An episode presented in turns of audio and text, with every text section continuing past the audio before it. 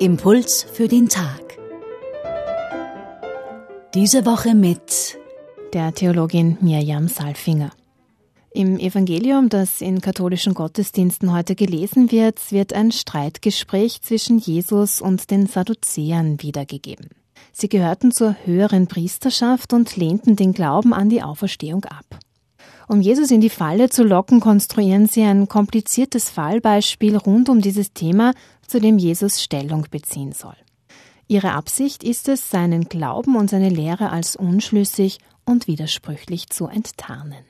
Eine solche Situation, in der der eigene Glaube und die Überzeugung hinterfragt werden, kommt zu manchen von uns vielleicht bekannt vor. Wenn wir in unserem Glauben hinterfragt werden und dieser vielleicht sogar ins Lächerliche gezogen wird, verspüren wir vielleicht das Bedürfnis, auch die Position unseres Gegenübers anzugreifen, emotional zu werden oder uns vielleicht sogar ganz aus dem Gespräch zurückzuziehen. Das heutige Evangelium berichtet uns von Jesus, der keines von beiden getan hat.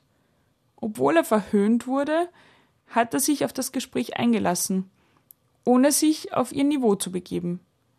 Er hat die Spannung dieser Situation ausgehalten und sich ihr gestellt. Obwohl er wusste, dass die anderen nichts von seinen Überzeugungen halten, hat Jesus die Frage der Sadduzäer sachlich und ebenfalls mit Verweisen auf die Schrift entkräftet.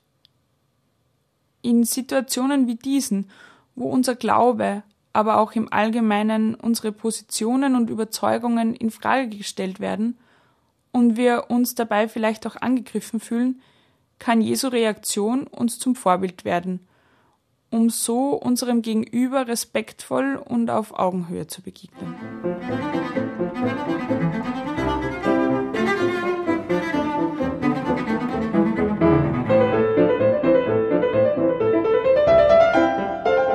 Das war der Impuls für den Tag von Mirjam Salfinger. Sie ist Assistentin an der Universität Wien im Fachbereich Theologische Ethik. Ihre Gedanken zum heutigen Evangelium können Sie im Podcast-Bereich auf radioklassik.at nachhören. Dort finden Sie auch einen Link zum Text im Lukasevangelium Kapitel 20, die Verse 27 bis 40.